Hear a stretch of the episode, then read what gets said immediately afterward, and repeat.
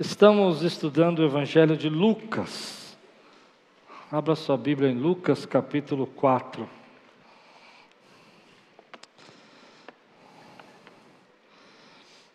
Eu pensei a respeito de mensagens para o começo do ano e tudo mais, mas Deus tocou meu coração que a palavra de Deus nos basta. Quando a gente estuda a palavra de Deus, a gente recebe a mensagem que a gente precisa. Amém, queridos?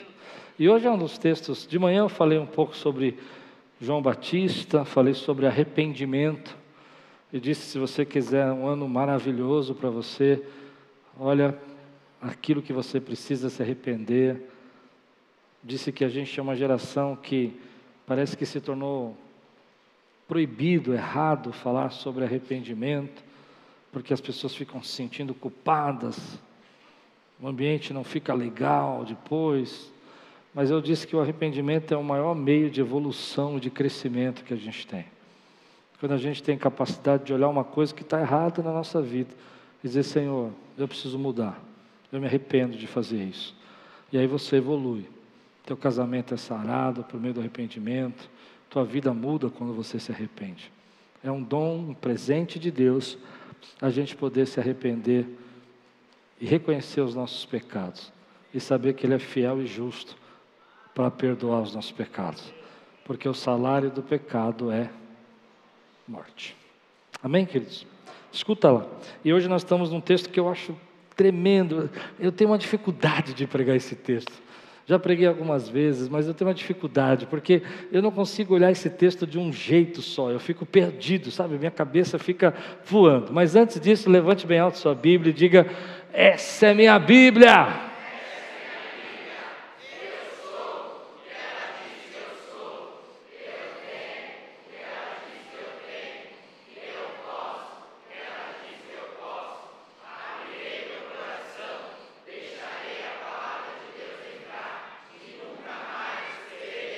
Amém. Glória a Deus. Lucas 4, capítulo 1 a 13.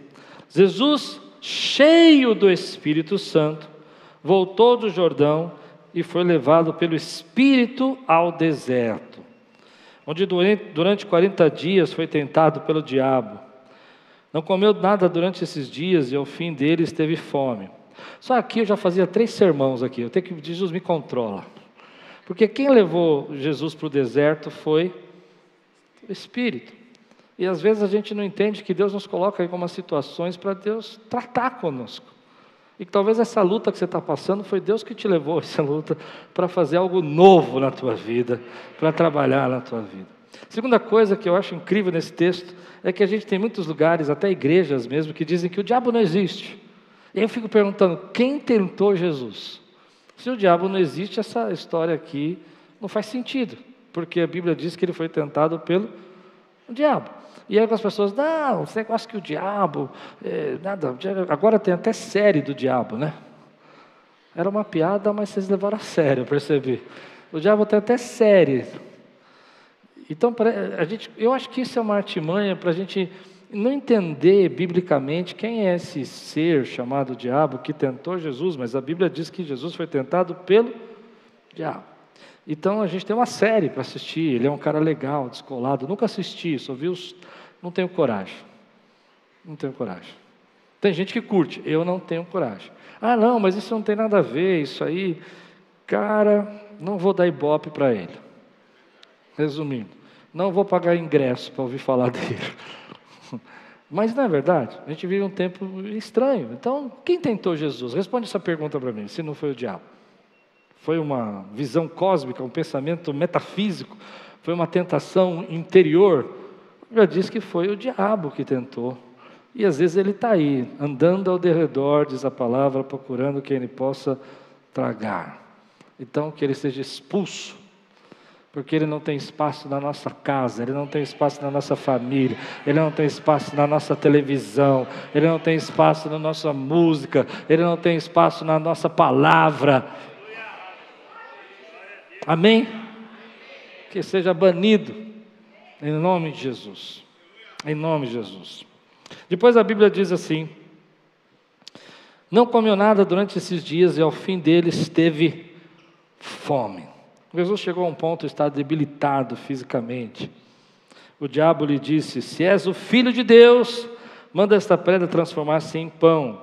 Jesus respondeu: Está escrito: Nem só de pão viverá o homem. O diabo levou a um lugar alto e mostrou-lhe num relance todos os reinos do mundo, lhe disse: Eu te darei toda a autoridade sobre eles e todo o seu esplendor, porque me foram dados e posso dá-los a quem eu quiser. Então, se me adorares, tudo será teu. Jesus respondeu: Está escrito: Adore o Senhor, o seu Deus, e só a ele preste culto. O diabo levou a Jerusalém, colocou na parte mais alta do templo e disse: Se és o filho de Deus, joga-te daqui para baixo, pois está escrito: Ele dará ordem aos seus anjos a seu respeito para o guardarem. Com as mãos eles o segurarão, para que você não tropece em alguma pedra. Jesus respondeu: Dito está, não ponha à prova o Senhor, o seu Deus. Tendo terminado todas essas tentações, o diabo o deixou até a ocasião oportuna. Vamos orar? Senhor, fala conosco nessa noite. Traz a tua palavra ao nosso coração. Vem, invade o nosso ser com a tua palavra. Dá-nos a entendimento dessa mensagem. Dá um entendimento do que o Senhor tem para nós nesse ano, para que possamos ser abençoados e guardados pela tua palavra, que nos lava e nos santifica. Em nome de Jesus. Amém. A tentação de Jesus é um dos textos mais incríveis, mais profundos. Eu, eu, eu fico espantado com esse texto, porque enquanto no Éden a serpente olhou para Adão e disse: Se você comer disso, você será como Deus, e você quer ser como Deus. No deserto, a serpente olhou para Jesus e disse: Será que você pode ser homem mesmo? Será que você pode ser humano? Será que você tem condição de saber o que eles passam e sofrem, ser tentado e passar pelas tentações naturais de um ser humano como nós? E então a serpente se apresenta para ele e começa a tentar aquelas tentações que a gente chama na teologia, por isso que eu gosto desse texto, porque ele é filosófico, ele é espiritual, ele é, é, transcendente. Que na teologia a gente chama esse texto das tentações matriciais. As nossas tentações é, mais profundas. Não tem como alguém não ser provado, testado nessas três tentações que o inimigo vai tentar tentar Jesus. Mas antes dele começar a tentar nessas três tentações, é por isso que eu fico, eu sempre gosto de. Aliás, alguém já leu aqui o Pequeno Príncipe? Dizem que quando você vai ficando mais velho, você vai lendo, vai tendo outra interpretação. Cada ano que eu leio esse texto, eu tenho uma interpretação nova, uma ideia nova do que Deus está fazendo aqui e quer nos ensinar. Mas a primeira coisa que esse texto fala é que o inimigo vem e agride a identidade de Jesus. Ele se apresenta diante dele e diz assim: Se tu és o filho de Deus. Ele vem na identidade. Ele vem dizer: será que você realmente é filho de Deus? Será que realmente você é alguma coisa que tem a ver com Deus mesmo? Será que você tem essa identidade? E eu gosto de pensar nisso porque toda vez que você está passando por uma, uma luta, uma tristeza, um momento de, de, de, de ataque, uma batalha espiritual, parece que o inimigo quer tentar a sua identidade. Em outras palavras, ele vai chegar para Jesus e vai falar: se você é filho de Deus, você não precisava passar por essas necessidades. Por que, que você está passando pelo deserto? Por que, que o Espírito te levou para o deserto? Se você é filho de Deus, por que, que você passa por essa enfermidade? Se você é filho de Deus, por que, que você está passando fome? Se você é filho de Deus, por que, que você está passando a necessidade de não poder ter supridas as suas necessidades básicas? Afinal, se você é filho de Deus, os anjos deviam estar aqui te servindo, as coisas deviam estar acontecendo. E o inimigo começa a atacar a nossa identidade. Quem aqui nunca foi atacado dessa maneira, quando as coisas começam a dar errado na nossa vida e você se pergunta: será que Deus está comigo mesmo? Será que o Senhor habita na minha vida? Será que o Espírito Santo está em mim? Será que Ele realmente ouve a minha oração? E assim nós somos tentados. A maneira como nós somos tentados é quando o inimigo vem e tenta destruir a sua identidade e dizer: olha, você não tem nada com Deus, você não tem como viver uma vida diferente, você não tem como ser uma pessoa diferente, você não tem como ser transformado, você não tem como ser mudado, você não tem como viver nada diferente, porque na verdade a tua vida está totalmente fora daquilo que Deus quer para você, porque você não é um filho de Deus. Se você fosse filho de Deus, você transformava pedras em pães. Se você fosse filho de Deus, você não passava essas necessidades.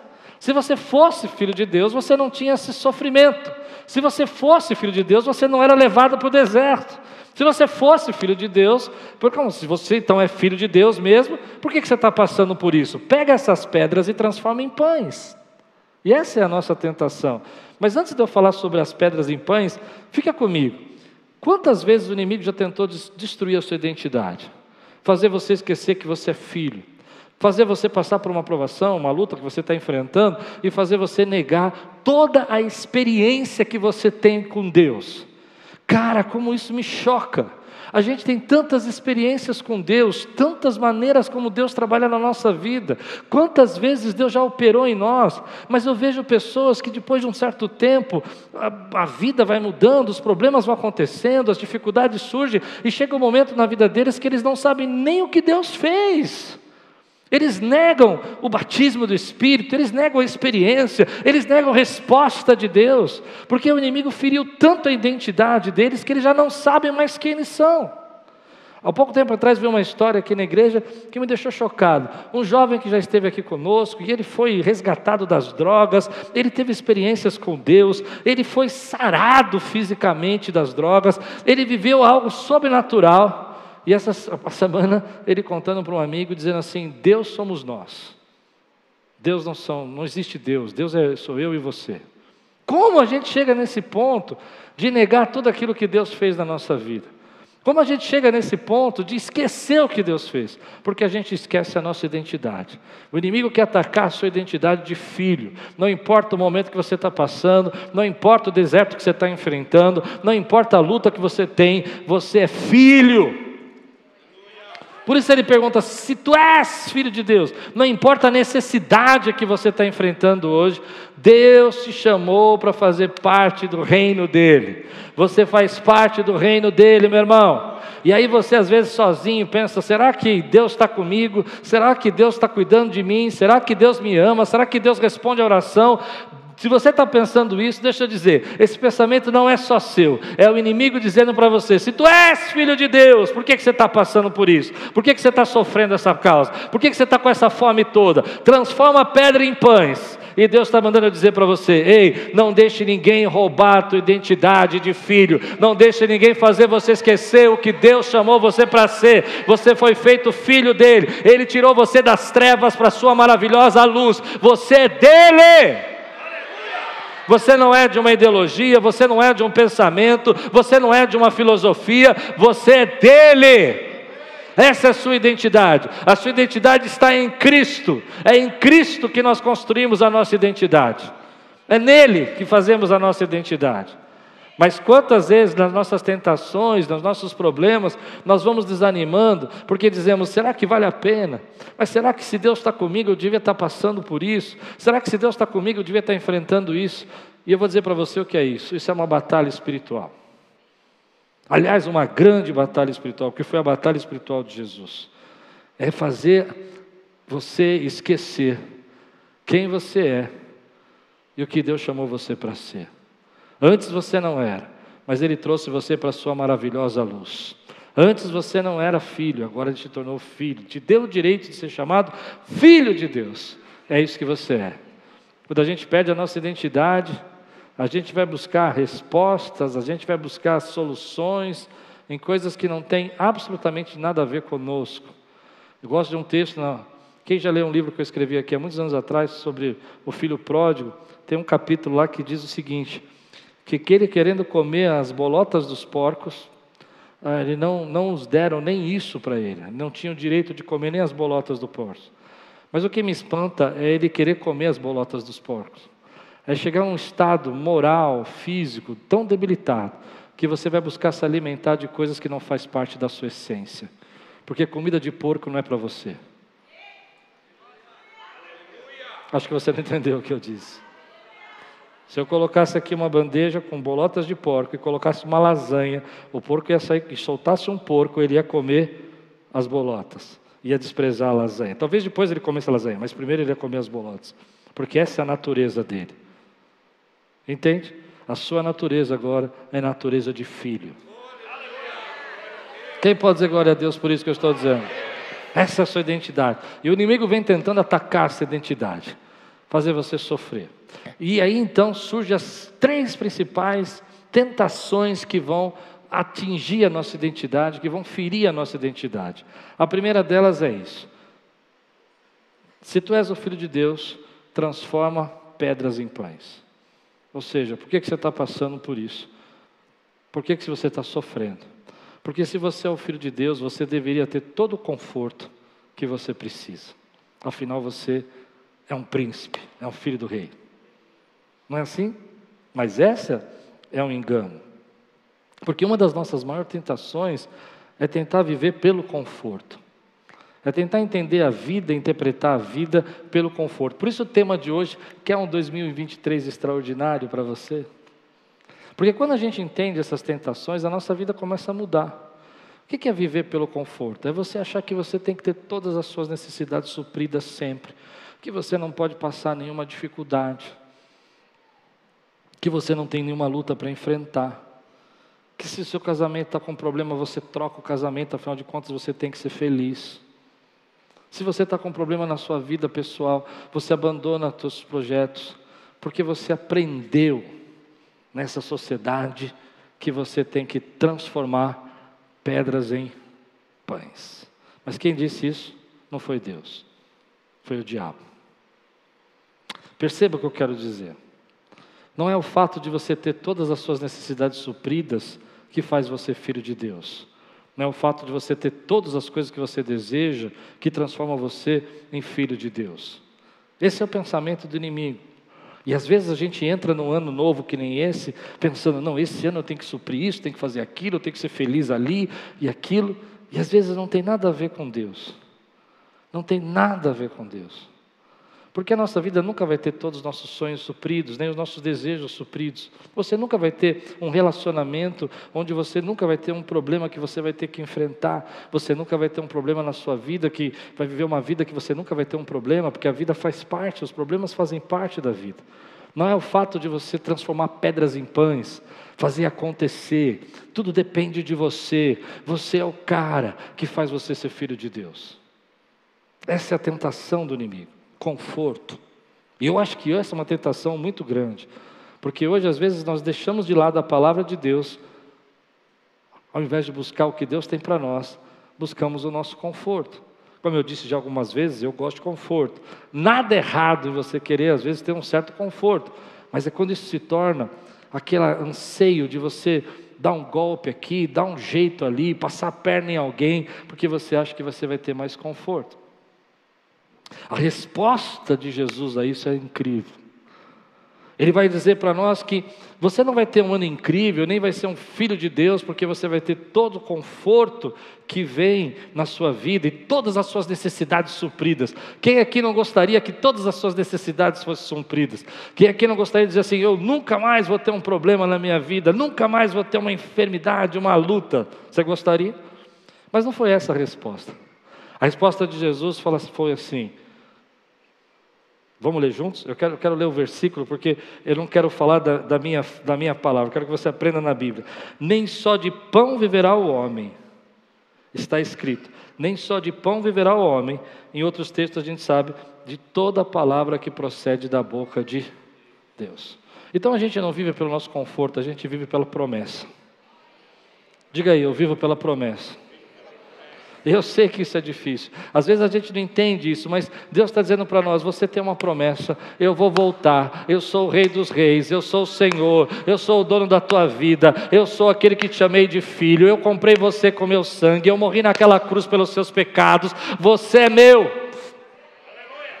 Nós não vivemos porque temos todas as nossas necessidades supridas, nós vivemos pela promessa de Deus da nossa vida, pelo pão que procede da boca do Senhor, a palavra de Deus que vem da, da boca dele. Essa é a nossa essência, é isso que faz. Quer ter um ano incrível? Não viva pelas suas necessidades, eu preciso ser isso, ser aquilo. Viva pela promessa de Deus na tua vida, viva pela promessa eterna do Senhor. E quantos creem que ele vai voltar aqui? Dá um grande glória a Deus, meu irmão. Aleluia! Por isso que eu gosto desse texto. Porque às vezes a gente se engana, a gente acha que não, ser filho de Deus é ter as necessidades supridas, ter todos os nossos anseios, mas ser filho de Deus às vezes é estar no deserto, é ser provado. Ser filho de Deus é saber que você vive pela palavra que procede da boca de Deus, pela promessa de Deus, por aquilo que Deus diz na Sua palavra, e não pelas coisas que você pode conquistar o tempo todo, porque isso não tem fim, isso não acaba. Então eu quero dizer para você: quer um ano extraordinário na tua vida? Pare de olhar um pouco para as suas necessidades e olhe para a promessa do Senhor. Jesus está voltando. Aqueles que creem, digam amém por isso. Ele está voltando, meu irmão. Nós vivemos pela promessa do Senhor. Nós vivemos pela promessa. Mas que é uma tentação, que muitas vezes somos confrontados. Onde a gente começa a entender que se a nossa vida não está no conforto que a gente gostaria, então a gente tem que transformar pedras em pães. E Deus fala para você: ei, ei, ei. Deixa eu explicar o que é transformar pedras em pães. Aquele negócio que Deus não está. Dá certo, mas não está certo. Deu para entender o que eu falei? Dá certo, mas não está certo. Mas você tem que transformar as pedras em pães.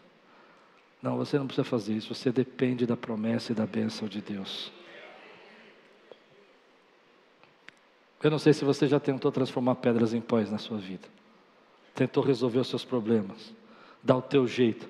Dar os teus pulos. Eu sei que a gente tem que se virar, tem que fazer as coisas. Mas nós dependemos do Senhor.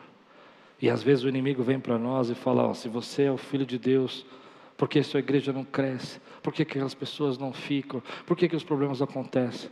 Eu não sei. Eu vivo pela promessa do Senhor eu vivo pela palavra de Deus. Você pode dizer que você vive pela promessa do Senhor. Fazer isso me dá um descanso, meu irmão. Porque a gente, quando está tentando transformar pedras em pães, me dá tempo. Vocês me dão tempo? Não, tem gente que não me deu. Ó, eu acho que a gente cai em cada engodo. Faz sentido o que eu estou falando para você? Cada engano, porque a gente quer transformar pedras em pães. A gente começa a dizer: não, vou resolver isso. Apareceu um negócio maravilhoso. E Deus está falando: fica quieto. Fica do teu, onde você está, que eu vou te abençoar. Mas você não pode esperar, porque você tem necessidades que não são sofridas, e você é um filho de Deus, e você tem que ver as pessoas enxergando quanto Deus pode fazer na tua vida. Então você quer dar um jeito. Na minha, na minha profissão, eu vejo gente querendo transformar pedra em pães quando eles querem forçar a barra. Tem coisa que só o Espírito Santo faz. Eu posso pegar aqui duas horas, mas se o Espírito Santo não tocar o teu coração, meu irmão, não adianta eu forçar a barra. É Deus quem convence, é Deus quem transforma. E eu não estou aqui para transformar pedras em pães. Eu estou aqui para viver da promessa do Senhor, porque tem um povo que ouve a palavra, que sente o Espírito, que sente a necessidade de Deus. Então eu não vou usar de palavras de emocionalismo, eu não vou, sabe, fazer. Hum, palavras de, de efeito de convencimento, sei lá o que eles fazem, eu não quero nem saber, que Deus cuide da vida deles. O que eu quero saber é o que Deus tem para mim. Mas eu não vou fazer isso para que você dê oferta, dê o dízimo, porque dá certo. Não, meu irmão, eu não vou transformar pedras em pães. O Senhor vai suprir as nossas necessidades segundo as suas riquezas em glória. O Senhor vai abrir a porta e a porta que Ele abre ninguém fecha. O Senhor vai tocar o coração daquele que está mais endurecido, porque quando ouvir a voz do Senhor, não endureça o coração. O Espírito vem como um fogo e amolece o teu coração. É Ele, é por Ele, é dele, a glória é dele. Eu não vivo por as minhas manifestações, pela minha performance, eu vivo pela promessa. Quem pode dizer glória a Deus, meu irmão? Vai lá, transforma pedras em pães. Se é filho de Deus, mente. Vamos entrar em coisas práticas. Eu sei que eu posso ofender alguém. Depois você me perdoa. A ceia está daqui três semanas. Você tem três domingos para me perdoar. Vai, transforma pedras em pães, senão você vai perder esse carro. Mente, fala que o carro está bom quando está ruim. Tanta coisa que a gente é testado nessa vida, meu irmão. Estou falando de coisas práticas. Não é verdade? Estou dizendo. Fala isso aqui, ó. Tá, tá. E você não percebe que essa é a tentação. Não, minha vida depende do Senhor. Eu não vou ver só de pão. Eu vivo da promessa do Senhor. A minha vida está nas mãos dele. Acho que deu para entender o que eu quero dizer. Eu estou tentando trazer para vocês exemplos práticos da nossa vida, onde a gente transforma pedra em pão, para cuidar do nosso conforto, para nos proteger, para viver mais seguro. E na verdade a gente tem que confiar na promessa do Senhor. Que é um ano maravilhoso em 2023, menos pedras em pães e mais palavra de Deus para a tua vida. Quem pode dizer glória a Deus por isso, meu irmão? Por isso eu às vezes eu não sei se eu devia falar isso. Eu não sei. Mas eu gosto demais de pregar no cu da noite porque a Elza disse. Eu, eu, eu, eu, às vezes fico triste, meu irmão. Porque a gente está vendo hoje pessoas tentando lacrar o tempo todo, que para mim parece gente tentando transformar pedra em pães. Entende? Para ter seguidor, fala de coisa que não sabe, acusa o outro. Que tentação nós estamos passando. Você passa por isso. Mas a resposta de Deus para a tua vida é que você vive de toda a palavra que procede da boca do Senhor. Porque a sua identidade é a identidade de filho. Diga aí, eu sou filho. Sou filho. A primeira dela é o conforto. A segunda tentação, ah, essa é da nossa geração. Não tem uma coisa mais atual e moderna do que essa que está aqui. O diabo levou a um lugar alto e mostrou-lhe um relance todos os reinos do mundo. Deixa eu fazer uma pergunta, por isso que esse texto é incrível. Quem era dono de todos os reinos do mundo? É o diabo ou Jesus? E quem seria dono de todo o reino do mundo depois da cruz? Então já era dele. Olha como o diabo é mentiroso. Levou Jesus num alto no monte e foi falou assim: tudo é meu, eu vou te dar. Mas a Bíblia não diz que tudo é por Ele, para Ele, são todas as coisas. A Bíblia não diz que Ele é o Rei dos Reis e Senhor, e todo joelho se dobrará, e toda língua confessará. Vamos dizer juntos isso, só para a gente não esquecer. Todo joelho, se você não sabe, fica sabendo. Todo joelho se dobrará, e toda língua confessará que Ele é o Rei dos Reis, Senhor dos Senhores. Amém? Então, olha o que ele vai fazer: ele vai levá-lo no alto lugar, e mostrou-lhe em relance todos os reinos do mundo, ele disse: Eu te darei toda a autoridade sobre eles e todo o seu esplendor, porque me foram dados os, e posso dá-los a quem quiser. Então, se me adorares, tudo será teu. E aqui tem um, um uma situação interessante, que é a segunda tentação é a tentação do sucesso. Ou, oh, se você seguir as minhas regras, eu vou te dar todo o sucesso. Você vai ter todos os seguidores que você quiser. Você vai ter todas as atenções do mundo, vai ser seu. É uma tentação muito forte você é, mudar os seus projetos, os seus planos, a sua mente, porque Deus vai te dar a fama que você precisa.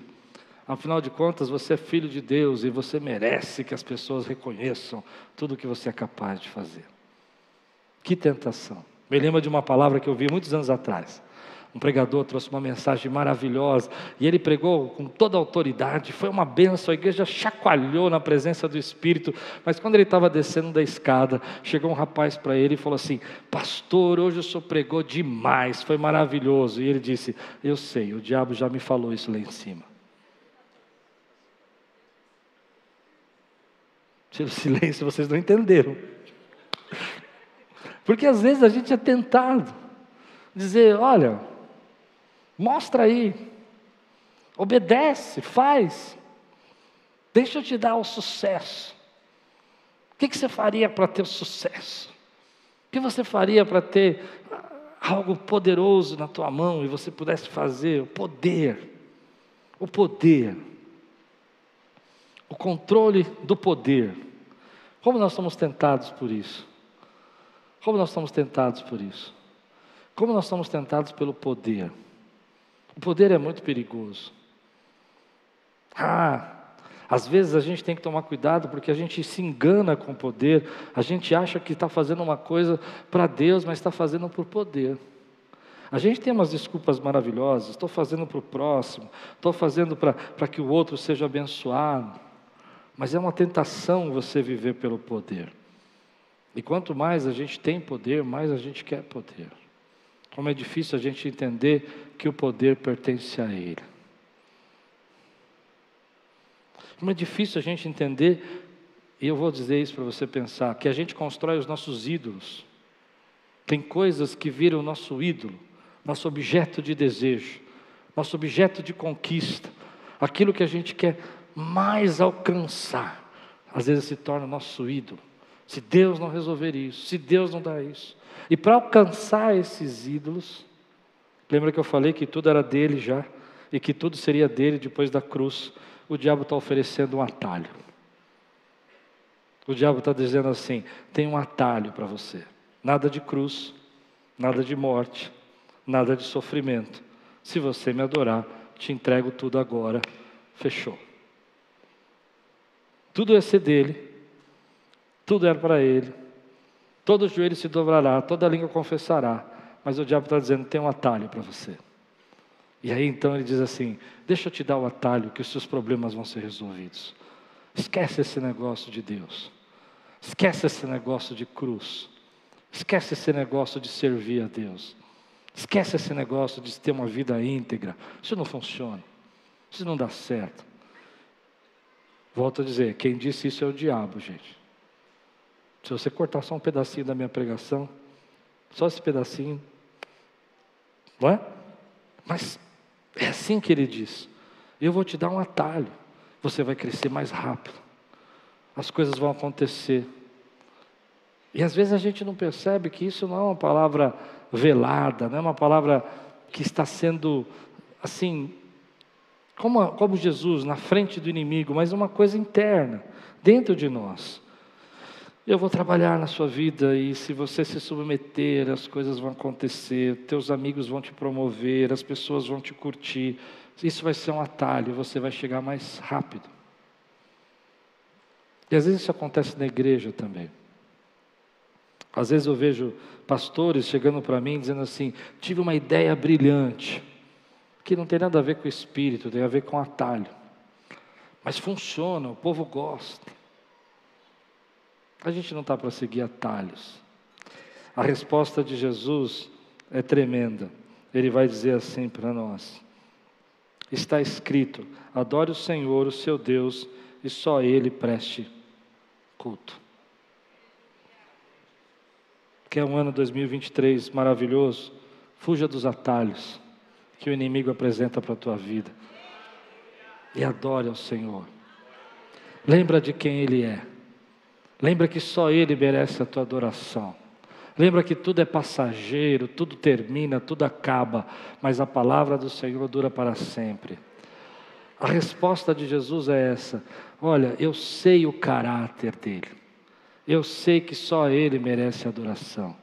Eu sei que tudo isso que você está dizendo que vai ser bom para mim, Ele já tem preparado algo muito maior, muito melhor, e eu só preciso seguir o caminho que Ele tem para a minha vida. Eu não sei se você entende o que eu quero dizer com atalho. Faz sentido o que eu estou dizendo para você? Porque está demorando. Porque tem uma cruz para carregar. Porque tem sofrimento. Porque tem luta. Porque a gente é diferente. Porque as pessoas nos machucam. Porque as pessoas falam. Mas nós confiamos no caráter dele para cumprir a palavra dele na nossa vida. E tudo aquilo que o inimigo está dizendo que vai ser seu, Deus já tem algo maior, melhor, mais poderoso e ainda a vida eterna para você, querido. Então só Ele adore. Como é que eu tenho um 2023 maravilhoso? Quando eu vivo pela promessa e não fico tentando transformar, transformar pedras em pães. Quando eu paro de querer fazer os meus atalhos para conseguir aquilo que eu acho que eu mereço, que eu devo viver. E eu confio na palavra e confio no caráter de Deus para cumprir a palavra dele. E o terceiro que eu gosto mais, esse é o que eu acho mais forte, talvez talvez mais forte de todos, que mais me, me chama a atenção. A Bíblia diz, ah, o diabo levou a Jesus a Jerusalém, colocou numa parte mais alta do templo e disse: Se és o filho de Deus, joga-te daqui para baixo, pois está escrito: Ele dará ordem a seus anjos a seu respeito para o guardarem, e com as mãos eles segurarão para que você não tropece em alguma pedra. Eu gosto desse, porque esse fala sobre a nossa performance. Vai lá e mostra para todo mundo o que você é, Jesus convence pela força, faz um negócio que ninguém vai poder duvidar que o Senhor é Deus. Você vai lá e pula, tipo Spielberg, do mais alto lugar do templo, chama os anjos, fala: vem, eles vêm com as asas, pegam nas suas mãos e te levantam, e todo mundo vai ver, e todo mundo vai entender quem você é, porque você manifestou ali pela força, pela, pela sua vontade própria, não por Deus, aquilo que, que você é. Faz acontecer. Transforma isso numa realidade. Faz isso viver, se transformar naquilo que a gente entende que, que todo mundo precisa ver. Então a terceira coisa ele está dizendo controle. Controla o teu ministério. Controla. Jesus ia fazer muitos milagres. Ele ia fazer a multiplicação de pães, que é um milagre mais incrível que esse. Imagina você estar tá sentado ali e de repente as pessoas começam a comer e os pães não acabam. Eu não sei, mas eu ia ficar maravilhado, ia ficar. Ou um outro que eu fico maravilhado é o homem da mão mirrada uma mão mirrada, e Jesus fala: estende a tua mão. Ele não tem mão para estender, ele estende a mão e a mão aparece. Meu irmão, eu fico espantado. Jesus vai fazer coisas incríveis, consegue entender? Mas aqui o diabo está falando assim: toma o controle da tua vida, tome o controle do teu ministério. Faz um sinal você, assim, sabe? Que todo mundo vai ter que ver. Esquece o que Deus está falando com você e controla você o que você quer viver conforto, sucesso e controle. Tem alguma coisa a ver com a gente? Quase nada. Quase nada. Você já foi tentado alguma vez pelo conforto? Alguma vez já foi tentado pelo sucesso? Alguma vez já foi tentado pelo controle? E o controle é uma coisa incrível, a gente às vezes nem percebe, não é? A gente começa a dizer: não, eu vou fazer assim, eu vou manipular aquilo, eu vou mexer naquilo outro, eu vou forçar as pessoas a verem, e essa promoção vai sair. E na verdade não sai a promoção, sai a demissão, porque o controle nem sempre funciona. É interessante a gente pensar sobre o controle. Sobre o controle. Eu, eu vejo que muitas vezes, ao invés de depender de Deus, Diga comigo para você não dormir. Eu dependo de Deus. Nós somos atacados pelo conforto que a gente não tem, que a gente gostaria de ter, necessidades não supridas, pelo sucesso que não aconteceu em alguma área da nossa vida. Não precisa ser no trabalho, pode ser um sucesso na vida ministerial, no relacionamento. E ao invés de a gente depender do Senhor e continuar adorando, a gente quer criar os nossos métodos, nossos sistemas e o controle. Onde você começa a chamar a responsabilidade para você e dizer: olha a performance, olha como eu posso resolver. E tentar mexer com tudo isso e controlar a tua vida, ao invés de depender de Deus. Mas a resposta de Jesus para o controle também é, é sensacional. Ele vai dizer assim: Dito, não ponha à prova o Senhor, o seu Deus. Você não precisa de mais sinais. Você não precisa de mais milagres. Você não precisa provar mais nada. Você é filho. Pronto. Põe algo na sua cabeça. Não tem mais nada para provar para ninguém. Você é filho. Deus te chamou para ser filho. Então, se você está tentando controlar algumas áreas da sua vida e parece está saindo das suas mãos e você fica tentando provar, põe na mão do Senhor, confia nele. Se tem uma coisa que da sua vida que está te tirando a paz, porque você está vendo situações que você não tem o conforto, e aí a gente, a gente se pergunta para para Deus, e aí entra agora a minha pregação. Agora eu vou começar a pregar, preparado? A gente chega num ponto aqui que é mais ou menos o seguinte: como é que eu faço para ser feliz? Como é que 2023 vai ser o ano maravilhoso da minha vida? E aí você diz: quando eu tiver todo o conforto, quando eu tiver todo o controle e quando eu tiver todo o sucesso que eu quero. É assim que o mundo diz que você vai ser feliz, não é? Quando você tiver todo o sucesso, quando você tiver todo o controle, sucesso na sua profissão, sucesso no seu ministério, sucesso nos seus relacionamentos, quando você tiver controle sobre todas as coisas que fogem da tua mão e as pessoas perceberem que você está conseguindo se proteger, você tem segurança, você tem tudo isso acontecendo. Mas a resposta de Deus é que você vai ter um ano feliz, um ano maravilhoso, se você entender que você vive pela palavra. Se você entender, querido, que você vive pelo caráter de Deus. É Deus quem promete, é Deus quem sustenta a tua vida. E se você entender na tua vida, querido, que você vive pelo propósito de Deus. Ou seja, não é eu que vou cumprir, não é do meu jeito, não é da forma como eu penso, eu não tenho que fazer nada, porque é Deus quem vai direcionar a minha vida, eu não tenho que provar nada para ninguém. Entende? Eu não tenho que dar jeito, eu não tenho que dar jeitinho, eu não tenho que transformar pedra em pães, eu não tenho que fazer isso se tornar as pessoas verem o que eu posso fazer com qualquer tipo de manipulação. Eu não preciso ficar controlando todas as áreas da minha vida, porque a minha vida pertence ao Senhor e é Ele quem está direcionando a minha vida. Enquanto eu controlo, eu resisto ao Espírito e o Espírito sopra para onde quer. Ele sopra para cá, ele sopra para lá e eu não posso controlar o que ele está fazendo aqui essa noite, eu não posso controlar o que Ele vai fazer nesse momento, e eu não tenho controle, mas eu confio que Ele vai batizar, Ele vai restaurar, Ele vai curar, Ele vai tirar o peso, Ele vai tirar a preocupação, Ele vai tirar o medo, Ele vai tirar a ansiedade, porque a tua vida depende do Senhor. Porque você vive pela palavra.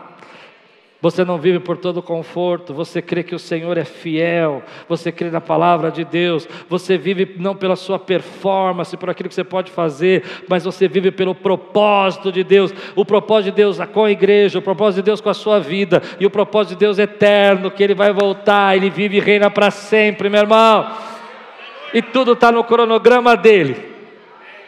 Quem pode dizer glória a Deus por isso, meu irmão? Tudo está no cronograma dele. Então o mundo está dizendo para você: sabe como é que você faz para ser feliz? Tenha todo o controle, tenha todo o sucesso, tenha todo o conforto, conquiste tudo o que você puder, domine todos os reinos. E a Bíblia está dizendo para você: se você fizer isso, você vai ser infeliz, porque você vai estar fora da minha palavra, fora da minha promessa, fora do meu propósito, e vai esquecer quem eu sou.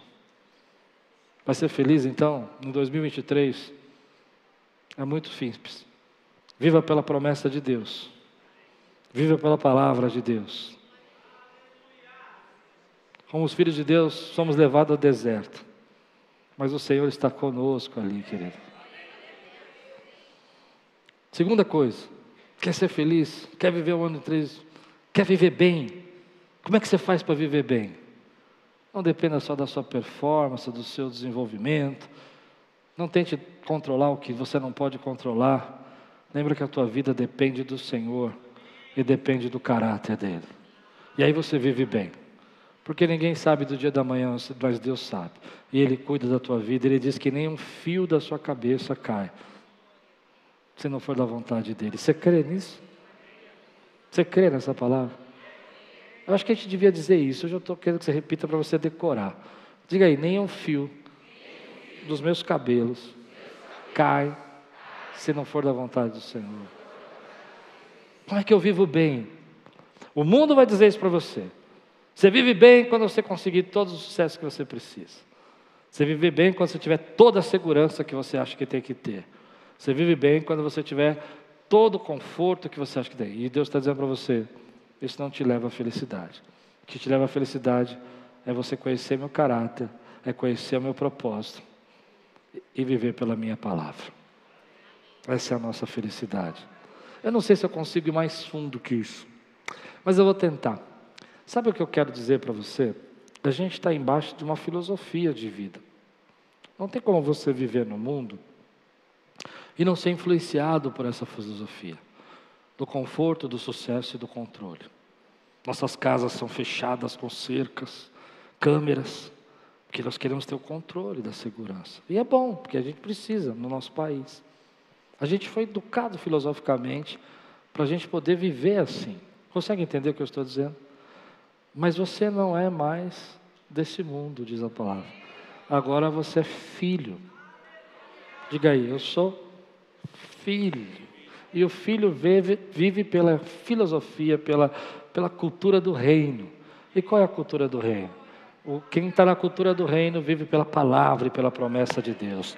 Quem está na cultura do reino vive pelo caráter. Ele diz que te ama e ele não mente. Ele diz que está com você e nunca vai te deixar e ele não mente. Ele diz que ele é o Deus da tua vida. Ele não mente. Ele diz que ele vai voltar e vai reinar para sempre e ele não mente.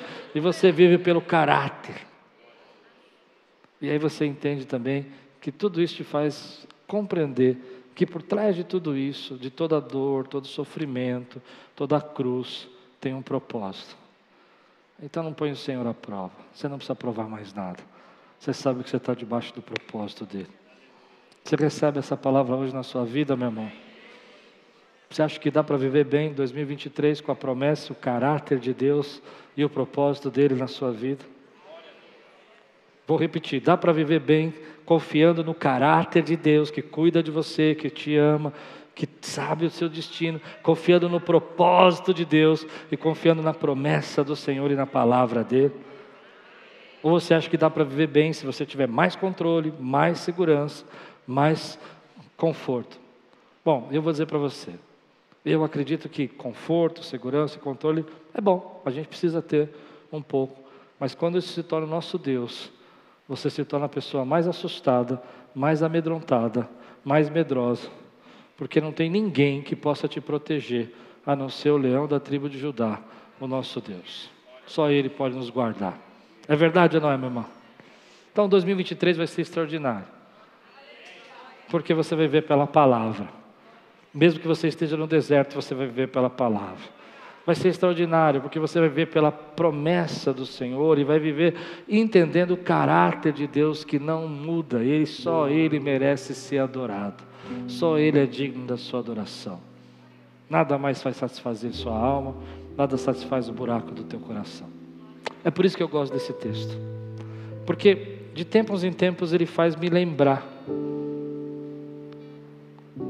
que a gente tem que tomar cuidado para não ficar tentando transformar pedras em pães, para a gente não tentar querendo fazer prova do Senhor e controlar uma situação que só Deus pode controlar e Ele vai direcionar segundo o propósito dele, no tempo dele.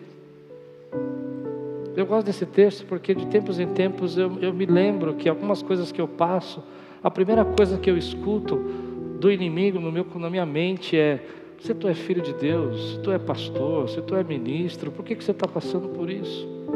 É assim com você também. Mas aí eu lembro que foi assim que ele tentou destruir a identidade de Jesus. E Jesus sabia quem ele era. Ele sabia que ele era o filho de Deus. Assim ele tenta destruir a nossa identidade. Mas eu também me lembro quando eu estudo isso que eu posso depender do caráter de Deus porque ele não muda. Ele é fiel, ele é bondoso, ele é amoroso.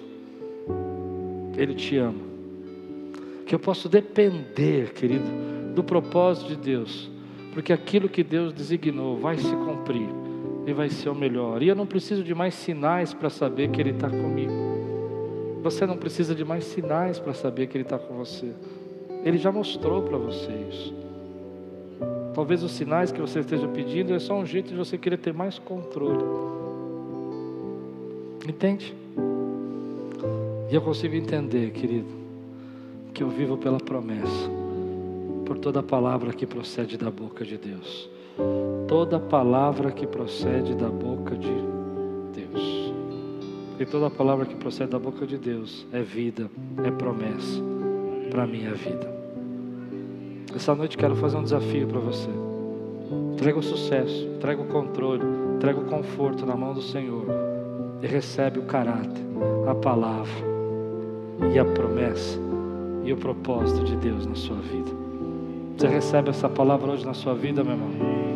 Talvez o inimigo esteja batendo em você nesse tempo, dizendo: Olha, transforma pedras em pães, pula daqui e mostra para todo mundo quem você é. Olha, se você não fosse tão rígido na palavra e tão temeroso ao Senhor, eu podia te dar uns atalhos. E às vezes esse inimigo ele vem em forma de chefe, em forma de patrão, em forma de amigo, em forma de WhatsApp. Mas você sabe quem você é. Você é filho. E o filho vive pelo caráter, vive pela promessa e vive pelo propósito de Deus. Você recebe essa palavra na sua vida. Quero orar por você. Talvez o inimigo esteja batendo na sua identidade. E você esteja sofrendo e perguntando para você por que, que você está passando por isso. Mas se Deus está falando com você nessa noite, você entende que não é a sua performance, não é você que transforma pedras em pães, é Deus quem cumpre a promessa dele. Não é você que dá o seu jeito e busca seu atalho, mas é confiar e adorando ao Senhor, e Ele vai te entregar aquilo que Ele tem para você, que já é seu. E Deus está falando com você nessa noite, querido. Eu quero que você tenha um 2023 debaixo da graça do Senhor, extraordinário. E se Deus está falando com você nessa noite, Deus está tocando o teu coração, que você precisa deixar o controle, deixar sua preocupação de lado e deixar Deus operar aí. Eu quero orar e abençoar e pedir para que Deus hoje afaste de você essa batalha e esse inimigo. Às vezes a humilhação de não ter o sucesso, às vezes a vergonha de algumas coisas não ter acontecido na sua vida, tem te empurrado para um outro lado que não é de Deus para você. Mas se Deus está falando com você, fica de pé no teu lugar. Quero orar com você agora. Quero clamar pela tua vida. Quero ver você viver algo novo da parte de Deus. Você que está de pé, diga aí assim. Diga assim. Eu sei que eu vivo pela promessa, pelo caráter e pelo propósito de Deus. É assim que você vive, meu irmão. Então feche os seus olhos e diz: Senhor, eu entrego todo o conforto, todo controle e todo sucesso nas tuas mãos, em nome de Jesus.